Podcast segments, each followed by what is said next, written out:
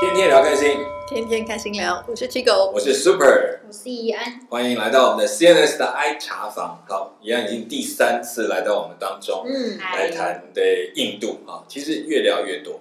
对啊，对，你会发现其实刚开始啊，准备好像以为就没有什么好讲，可是一讲起来，发现那故事就一个一个的出现。哈，那我们也谈到了他去的几个地方里面，看到连牛的大小可以区分啊，有壮的，有瘦的，这样子。喇嘛跟人一样，牛壮，喇嘛也壮，不知道为什么是这样状况。但就是看到都市跟乡村，其实乡村虽然比较穷困，反而比较少乞丐。但也有人说。很多原因是因为这些穷困的人没有办法机会生活，都跑去都市当中，可是，在当中反而更没有机会。我觉得这也是很有趣的一个一个现现象，这也是事实。有时候我们以为都市是最好求生的地方，后来发现不见得，都市有时候是更难求生的地方。所以有些人他们来到都市，又回到自己的乡村，才发现那里反而容易生活，到都市反而有更多的问题会让他更难生活。好，那也是因为这样，宜安他们会选择去印度的这个地区做义诊，因为当地有需要。然后他们主要也都是看到一群当地的藏人。哦，那其实我就会想特别讲，你们去印度去看藏人，这个这个应该说看这群藏，那为什么呢？因为什么？而且是印度的南方，其实我是好奇的。嗯，因为通常像。比较近是在北对，去狗是在去他去北边，他在北边去尼泊尔，那当然看得到。我觉得看到藏人的路，就是一些流亡呢，我觉得那很正常。可是到南边，这对我们来就是比较不容易理解的。为什么他们还要特别跑到南边去？还是有什么原因？是有一批人都是到这个地方嗯，我不知道他们比较历史性的缘由。不过我我自己在那边的感觉是，那里的。就是你你在那边盖一个很大的僧院，好像不太会有什么影响，就是对于当地不太有什么影响。然后呃，对于可能嗯他们的社群建立啊，然后整个宗教文化的建立，好像也比较容易。然后在那边我们一开始去的几个点，其实他们都是在那边应该已经好几代的藏人。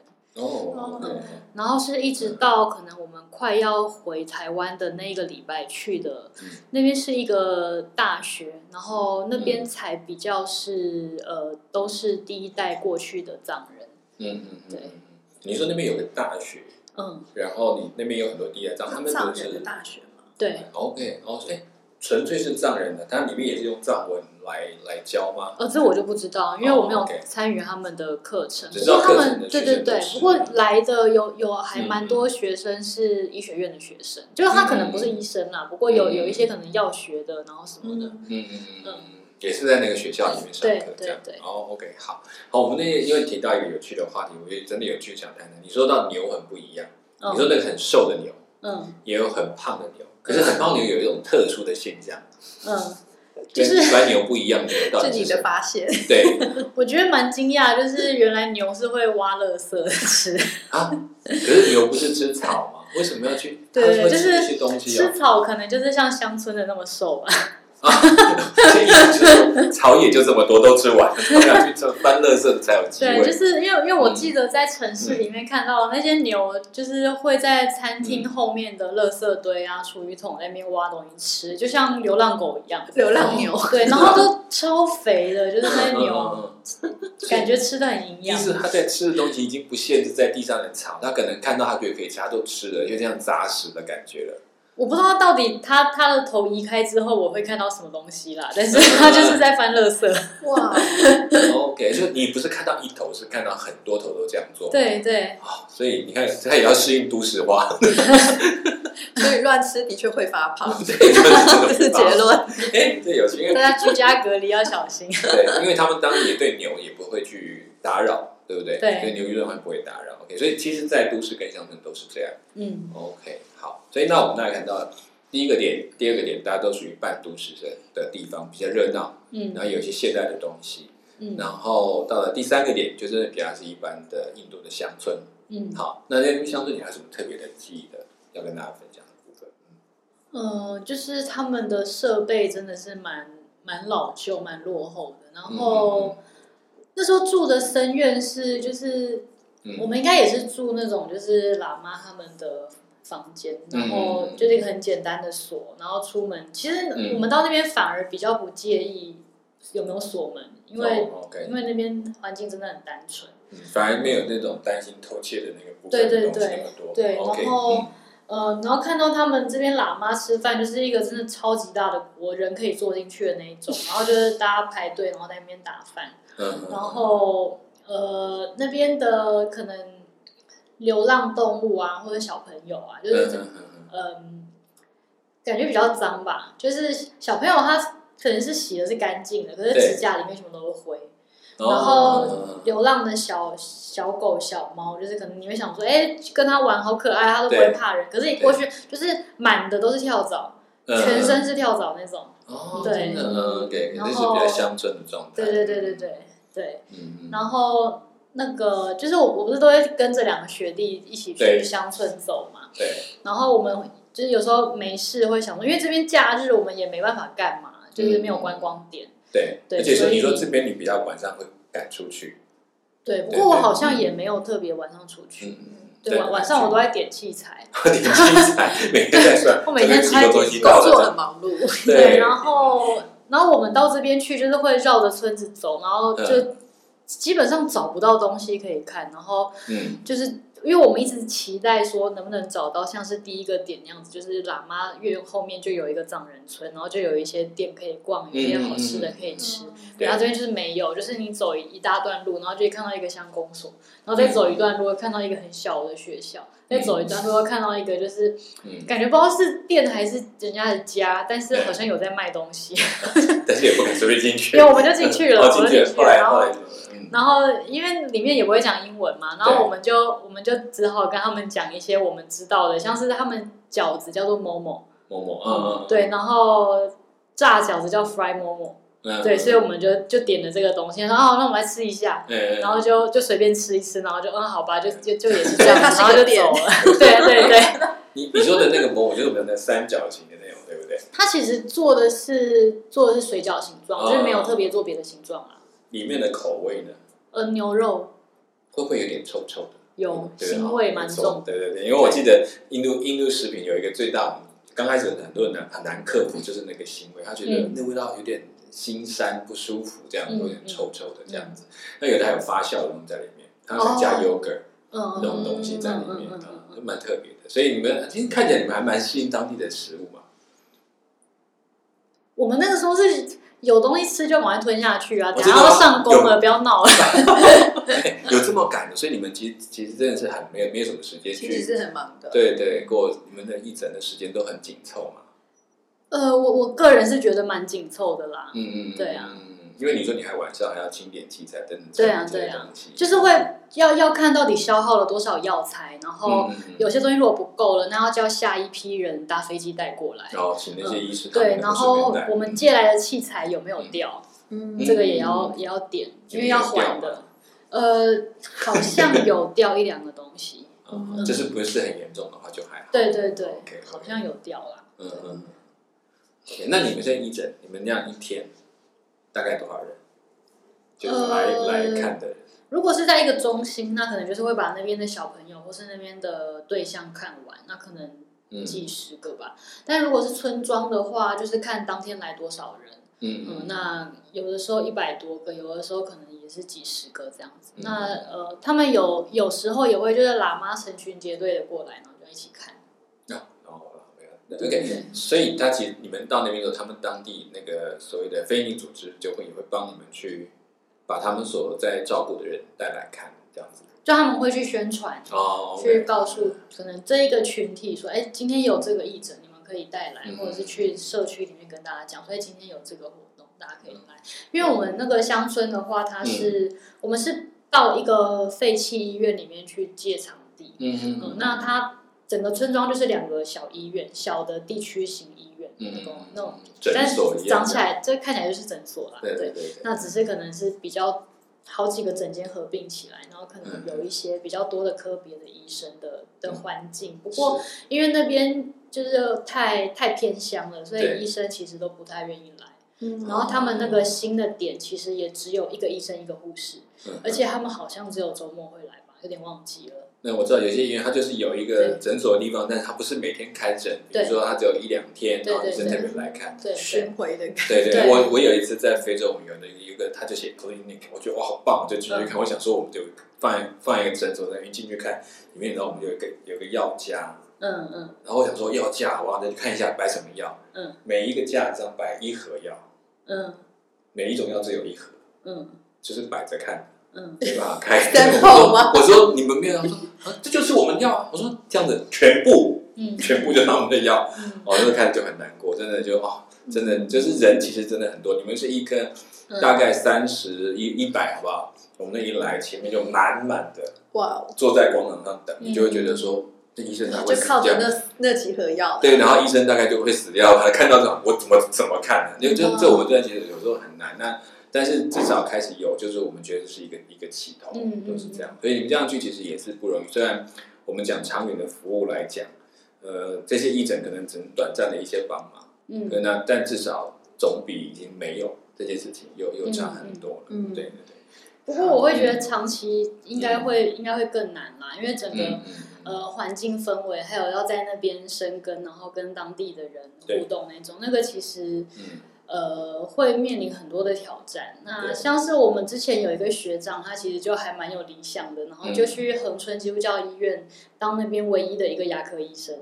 对，然后 那个时候我们去见习，去去找他，然后就都都很开心啊。然后那个就是那个护士都会在啊，那个什么黄金单身汉啊，干嘛干嘛干嘛的。可是我们走了之后，隔几年听说他就待不下去，他就还是走了。然后耳闻原因其实还蛮呃，就是真的真的是蛮蛮难的，就是不知道不知道如果是我们要怎么去应付那样的环境，因为他说在那边其实有很多就是可能当地的比较老的呃技师或者是老的牙医，那他们可能东西做的没有那么好，就是 quality 没有到啦，那就出问题，然后又回到医院，然后要他去收拾。后续的问题，对，那呃，又加上他只有一个人，然后这些病人这么多，然后有的时候他一天看不完，要关诊了，病人还会骂说：“你怎么都不看？没有医德，没有爱心。”对，就是 这个很可怕。嗯，我觉得，我觉得我们去那种义诊两三天、一个礼拜，大家都会觉得很很。很好，哎，好好棒，你们好棒，就是 对，然后就是来来看我们，我们很感谢。可是，一旦我们待一个月同一个地点，我觉得一定也会面临一样的状况，就是为什么这个资源没有到我身上？为什么他有我没有？对对对，嗯，是，我觉得其实短期跟长期都有不同的问题。那像短期至少呃，只是在解决一些燃眉之急，然后看到一些状况。哎，那相对来讲，你们这样短的这个行程，有没有让你印象深刻的病患，他的或者他的病情？或者那个案例，让你们觉得哇，怎么会突然这时候才跑来看，或才发现原来有这样的问题这样子？嗯，还蛮多。我觉得嘴巴里面最常见的应该就蛀牙吧，就是还蛮多那种可能小朋友啊，就乳牙就已经蛀掉，然后蛀到可能剩下根，然后恒牙也。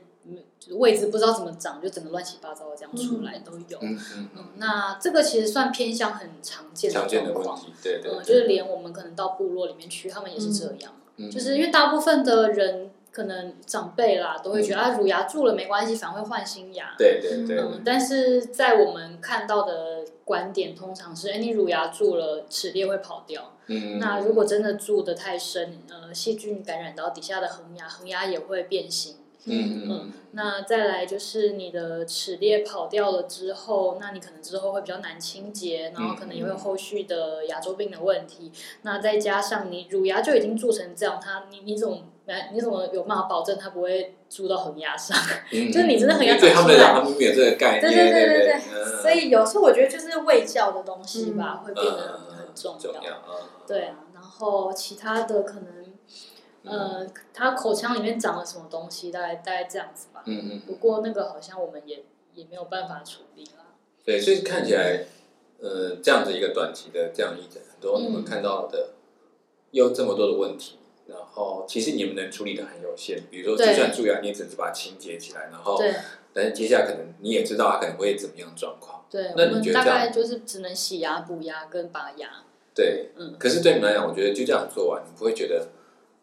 好可惜，或者说就是会有一种无力感。因为感觉有一些牙齿牙医的问题，就是是你是需要持续的、对固定的时嗯对啊间。对，可是其实就变成他可能十年 也就做这 这么一次，但是其实之后可能下一次又不知道等到什么时候。对啊，对啊，对，所以其实这样讲，就真的也盼望有人愿意埋身在这种地方。可是又、又不可否认，对于会埋身在这地方的你，其实有很多的很多的挑战。挑战在里面，我们必须去面对。这也确实事实。我们在看很多，我之前碰过一个菲律宾医生，到到非洲大概十多年，但是应该我去的时候已经十几年前，但是已经在非洲十多年。嗯，然后我们也在聊，就关于这种工位的医生的派驻，或者是能够去这些地方，他就讲得很白，说我是菲律宾的，所以我能够待得住。嗯因为很多的西方人是待不了这个地方，嗯他说我习惯了，嗯我的生活就是这样，然后我的环境也，他在以前也是在村落里面，嗯所以说我来这，他说他来这边很简单，没有记载正常，没有药哦正常，我就得用这种来去想办法。就我有什么我就做什么。对对，所以他说其实他也也提醒了很多像我们去服说，对，你最好能够让自己专业到一种，当你什么都没有的时候，你还有办法用当地产生一些东西，不然的话，永远靠外面东西。他说那个永远来来不及，或者不一定有。先进的医疗 在那里可能没有那么实用。对对，他说嗯有有效，但是当时那一定要有那些器材对才做得到。那如果没有呢？他说嗯，比方最简单，他们在工位，他们做第一件事要盖厕所。以前我们不懂，他说厕所最基本，厕所位置设定好了，一大半的问题先解决，嗯再谈其他的。我觉得后来一就就突然清楚了。嗯所以我觉得像你们在去那边，你们也在也在，其实你们在实习当中也可能也更多体会到很多东西，可能你们在当地学到了很多。嗯。你们觉得有哪些特别觉得学习到的事情？诶，我觉得这几个就是、嗯呃，海外跟偏向义诊给我最大的影响是，现在其实这、嗯。其其实十几年来，牙科的资讯跟科技跟材料推出的非常快，嗯嗯，然后反正每年都会有新的材料，都有新的课可以去学，可以去上，嗯。然后大家就牙材就会牙材商会一直推荐你买一些新的什么，然后可能就是什么扫描啊，然后这个 什么干嘛，那个立体电影啊什么，对，但但是我觉得每次我在就是身边的可能其他同学一窝蜂的去上这些课的时候，我会先想，那这这些东西对于没有资源，然后也配合度不高，然后甚至是没有器材的病人来说，它嗯它合用吗？嗯那如果不合用的话，我要怎么样用我手中现有的这些资源去提供他治疗？嗯嗯嗯，我觉得这个是我会优先考虑的东西。嗯，因为就比较宽广，就是不会认为一定要什么都齐备才能做这件事情。嗯嗯所以你在那边有没有看到，比如某个医生让你印象深刻，他的做法，哇，这样你觉得他的应变或者是呃，就有一个口腔外科的医生一来就骂我们说：“你们这空压机不是这样用，这样会烧掉。”不过他已经第三个礼拜了，所以我们就说啊，糟糕，我们前面两个礼拜都这样弄，还好他没烧掉。哎、有时候就是这样，我们要按点牌，就是哦，还不能，千万不能坏掉，因为坏掉你就不能做下面的东西。很争气的供氧机。对对，不过也就是这个医生他会去跟我们讨论，就是、嗯呃短期义诊的一些限制跟难处还有应该要用什么样的心态去做这些事情。嗯嗯因为他就很直的跟我们说，很多东西我们真的没有办法做，然后很多你看到的需要，你也没有办法去填补。就是有时候我们来这几天，就只是一个杯水车薪的东西。嗯，对，对，那到底我们要带来什么？有时候我觉得好像真的没办法带来什么。然后，呃，我自己在这一趟的行程里面，就是去跟我过去参加过的一些可能福音队啊、短宣啊这种的。嗯呃，我觉得最大的差异，一个是呃呃医疗团，就是单纯的医疗团，真的对于医疗的东西非常的专注，嗯，然后也非常讲究专业。对，但是我们知道不能做的东西就是做不到，那我们就只能保持好，我就是有限的这样的一个心情去面对这些处境。嗯然后，可是我觉得就是呃，福音队啊、短裙啊，比较会去思考呃永生的盼望，还有要怎么样去改变这个当地的文化，然后要怎么样去改变当地人的内心，让他们有一些自发性的，就是彼此关顾、彼此照顾的一些行动。嗯对，因为我觉得在印度里面，就是让我思考最多的就是，既然我们如此杯水车薪，那为什么当地人不能做呢？嗯，对，嗯那嗯，我觉得这些问题很明显啦，就是不管是种姓制度的问题，还是当地的政治权力结构的问题，或者是一些政党，大家都有看到，就是那个、就是疫情期间他们还在选举弄弄造势的那些情况，然后还有很多教育的问题，架构，对，然后呃女性权益的问题，然后各式各样的。嗯嗯，小朋友权益的问题，像是那个被锁在椅里让小朋友，就是在台湾碰到这种东西，应该会被告吧？就是，但是印度这个，我觉得对他们来说应该是蛮常见的。对，因为因为对。你你是刚刚提到一个问题，就会讲到说关于种姓的问题，说印度其实它存在种姓的问题，所以可能有一些呃家庭，他们就是没有机会获得这些资源，对，就是他即便他们已经走状况了，而有一些人他们他根本不需要，他自己有资源，但是他不会把这个资源放给他们，因为对。对他们来讲，可能交在他们手上是不对的。对，那所以这样子来讲，你们去去照顾这些人，那会不会引起一些其他印度人对你们的不满？呃，么我我们去的时候没有，我们去的时候没有。不嗯过嗯我我是有耳闻，可能呃前几年他们是有跟当地人有嗯。有一点状况啊，所以后来我们去的这些点都变得不能去，他们就全部转移阵地去尼泊尔义诊。哦，OK，所以对，但其实还是呃详细情况我不是很清楚，到底发生什么事情。嗯，对，所以你们去其实还要蛮小心的，对不对？嗯，因为可能会引起比如当地的比较高阶的一些印度人嗯会对这些事情不满。对不过我我我们那个时候其实就，嗯。我觉得我们那一团还蛮自制的啦，哦就是我们知道我们可以做什么，我们就做什么。那其他嗯的我们就假装我们是观光客，我们就去玩，就这样子，嗯，哦，OK，对，就不去做多余的事。嗯。嗯。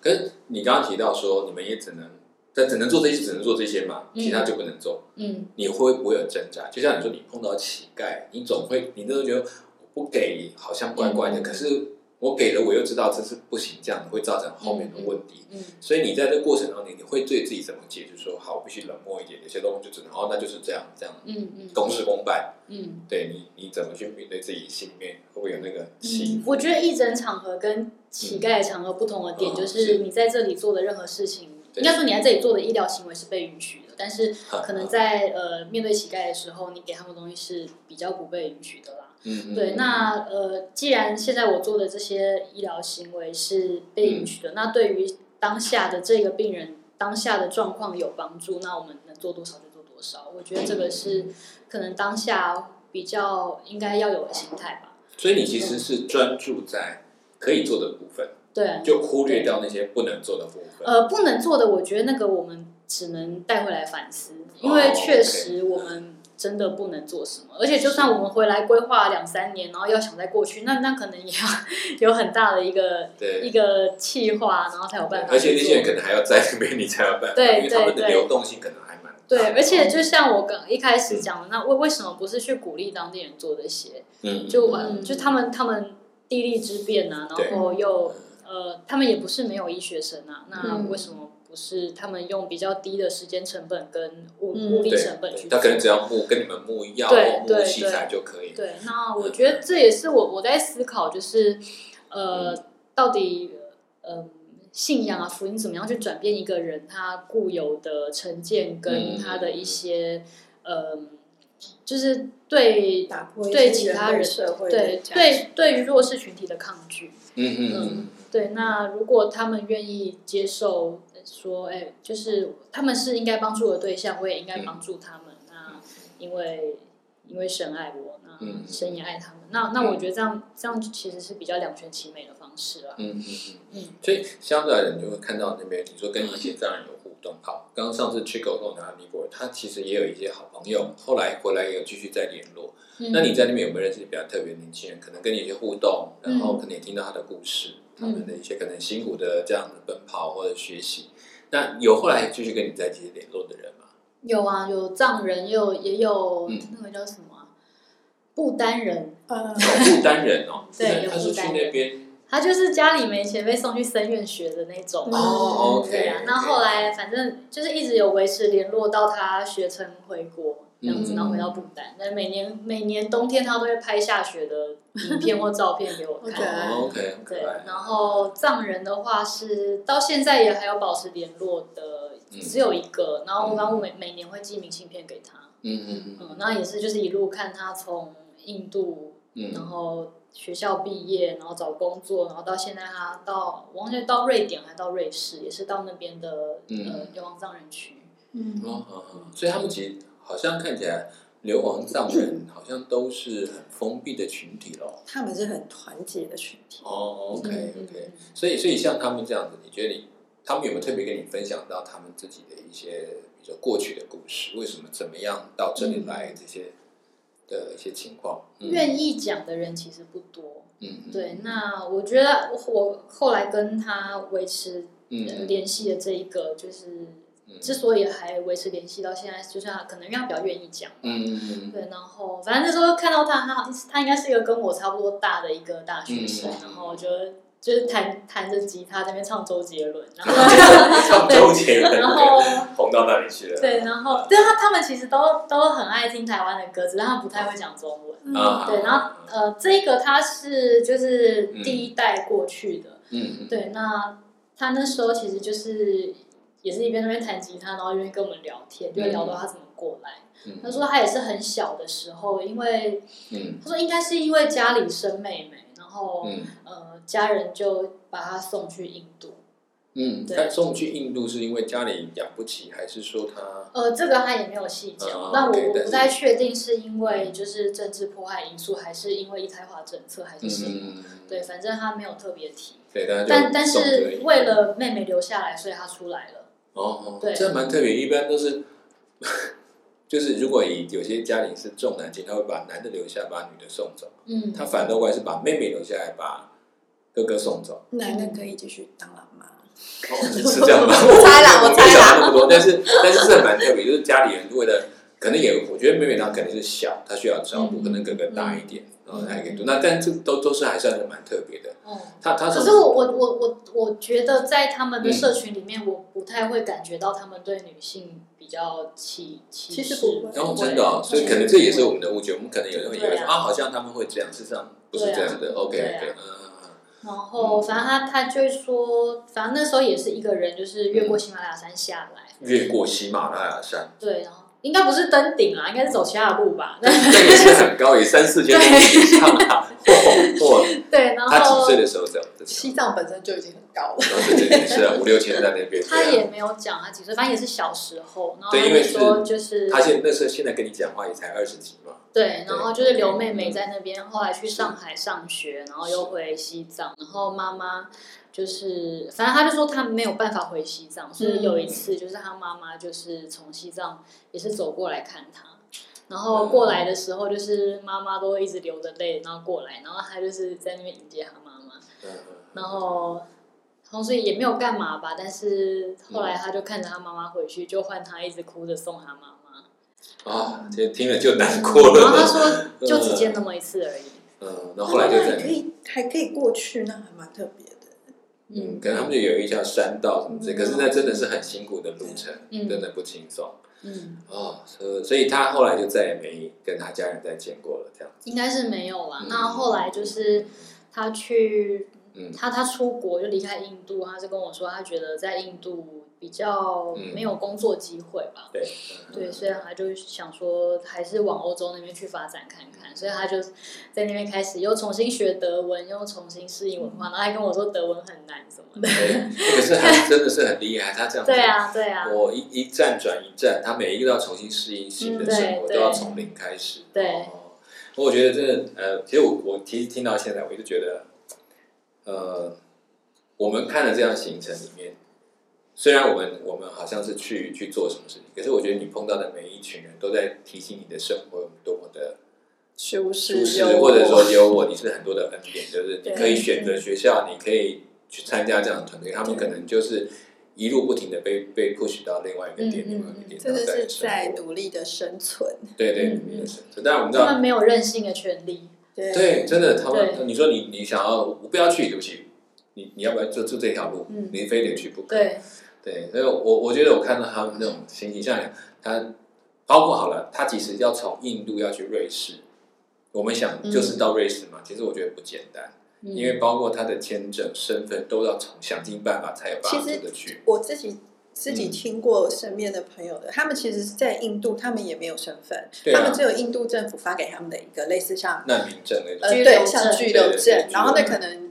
印度，因为他比如说他比较长期在印度，他可能一次这个居留证可能是十年，嗯有时候可能甚至于就随随着他们的政策，或是你去办理的那个时期，就是那个时间是不一定的。对，所以他可能靠着这个居留证，然后他可以再去到别的国家或什么，但是他还要，如果他真的要迁移到别的国家，他还要看别的国家愿不愿意给他这个，因为他们其实是没有，等于说他们在这个世界上有点像是没有国籍的，对，没有身份，没有保障，没有国籍，所以他嗯，他等于到很多地方也很不方便。没错。所以他们后来很多人会迁移到欧洲，就是因为欧洲有一些难民政策，就是庇护政策这样，嗯然后他们就是透过就像难民的身份过去的。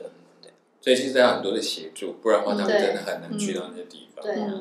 不过我觉得就是能够跟这几个人维持嗯，联系，然后保持关系，还有认识他们的生活，我觉得蛮蛮幸运的吧。嗯嗯。因为像是刚刚那个他，他有一年就是去德兰萨拉朝圣，嗯，然后就是全程一直跟我告告诉我说，哎，现在我们在干嘛？那达赖喇嘛在前面，很多人怎样怎样怎样。很酷哎、对，哎，其实真的有时候他们帮我把世界拿开来。对对哦，OK，所以但那个也是，古丹问那个他是在那边做什么的？呃，他他到深院的时候是学生，然后后来回、回国之后，嗯。应该继续当喇嘛。可是我、嗯。我真的不知道他在干嘛，因为他英文其实也不是很好，哦，所以他就是他的 IG 或他的 Facebook 就是充满了他的那个街拍照，他他自拍还是拍街拍。街景，而且他还不是穿喇嘛的袈裟，他哦是穿那个就是、哦一般的服装。对对对。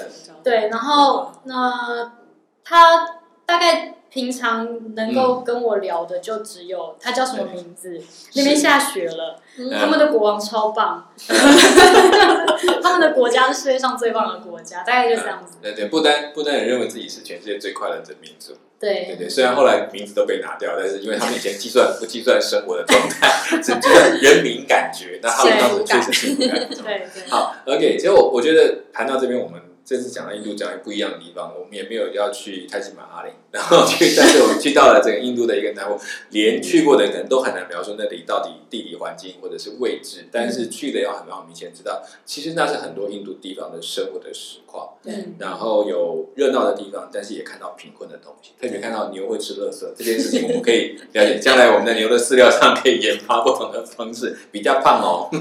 啊，然后另外就是我们也觉得，也其实透过他们生活，给我们学习到很多。这么多的不方便的过程当中，他们可以很适应生活。我们其实反而是一个在当地学习的角色，从他们能够面对这种生活走下来。那甚至那个藏人，他可以在这么多环境的转换当中，嗯就像你讲说，没有任性的权利，他们，但是他就是这样走下来，生存带给他很多的潜能的激发。对嗯那我觉得我们为这段时间呢，其实大家也辛苦了，都要被留在家里面，但是也不要忘记，其实我们已经有很多很多的恩典，所以在这段时间我们再忍耐一下好，希望我们很快可以度过这个疫情的时间。好，OK，好，再最后一个一那个怡安要特别来跟我们分享，你觉得这整趟的这一次呢，义诊对你路对你的生活在现在有什么最大的提醒没有？嗯，我们很幸福啦，不管是受教权还是嗯呃物质生活，还是精神生活，嗯我觉得我们手中所有的这一切都很幸福。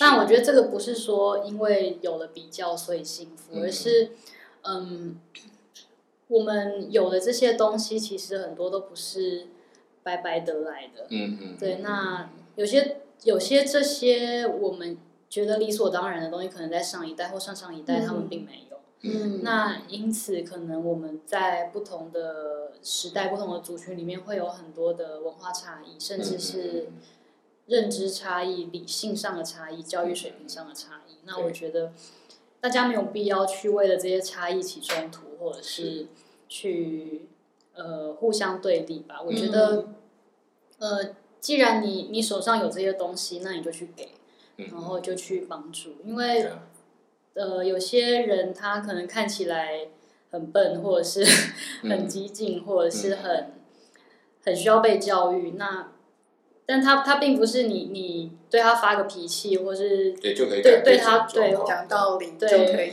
对，我觉得，我觉得你真的要去改变一个你觉得看不惯的对象或看不惯的文化的时候，你你会需要把自己的生命投注在里面，然后先呃瓦解掉自己很多的呃坚硬的部分，然后去感染他们，把自己奉献给他们，才能够去让当地的人理所当然的拥有这些你觉得理所当然的东西。嗯嗯嗯，嗯。其实我觉得应该刚刚讲一个重点，上次我们其实跟跟那个 Thomas 也谈到关于嗯。去他柬埔寨的事情，有一个关键是我们在进入那些环境当中有这么多差异的地方，你愿不愿意先让自己住在那个地方的感觉，就是让自己跟他们在处在同一个环境里面，才能够慢慢去理解，甚至他们相信你真的是有心跟他们来互动。的这些东西。嗯我想这件事情是我们真的要学习，不是只是把一个道理讲对了就好了，因为嗯讲对了道理，他不一定听得进去，但是他感受到你是真心想跟他站在一条线上去看事情、去感受事情，我觉得那都是需要时间的。嗯好，嗯，好，谢谢怡安跟我们谈到跟了这么多印度的一些故事哈。那也希望大家真的看到每个地方去旅行，